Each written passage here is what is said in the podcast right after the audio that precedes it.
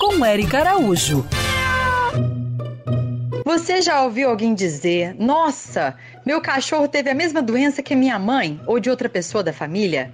Para explicar o papel dos animais em suas famílias e buscar cura para todos, hoje existem médicos veterinários atuando nas terapias chamadas constelações familiares.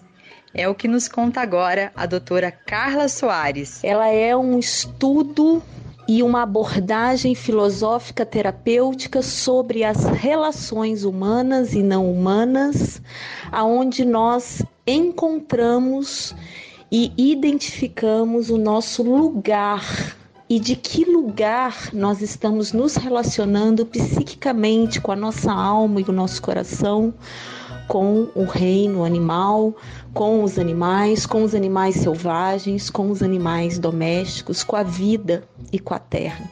Portanto, é um estudo e um trabalho profundo que traz muita luz e muita consciência para a nossa vida. A gente entender o que é constelação, ela vem de um termo da psicologia que significa movimentação, ou seja, aquele amor que estava interrompido, estagnado e parado, volta a fluir com consciência.